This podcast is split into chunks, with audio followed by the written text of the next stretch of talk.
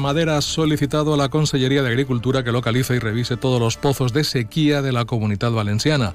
El sindicato agrario realiza esta petición ante la inusual escasez de precipitaciones y las temperaturas anormalmente elevadas que amenazan la estabilidad del sector. Además, recuerda que los embalses de la cuenca del Júcar están por debajo de las cifras del año pasado.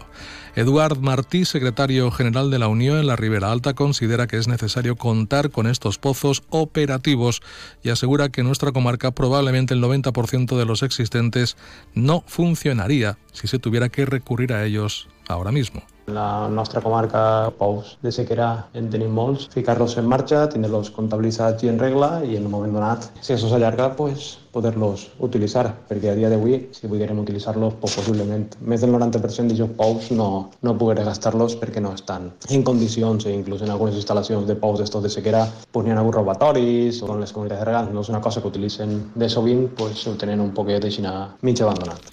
Por ello, la Unión reclama que se debe realizar un mantenimiento preventivo en los pozos de sequía, también legalizar aquellos esenciales para garantizar el suministro de agua en las explotaciones agrarias, así como elaborar un informe de la situación de todos los pozos de sequía para planificar un uso eficiente del agua en cada zona y buscar alternativas de abastecimiento de agua si ello fuera necesario.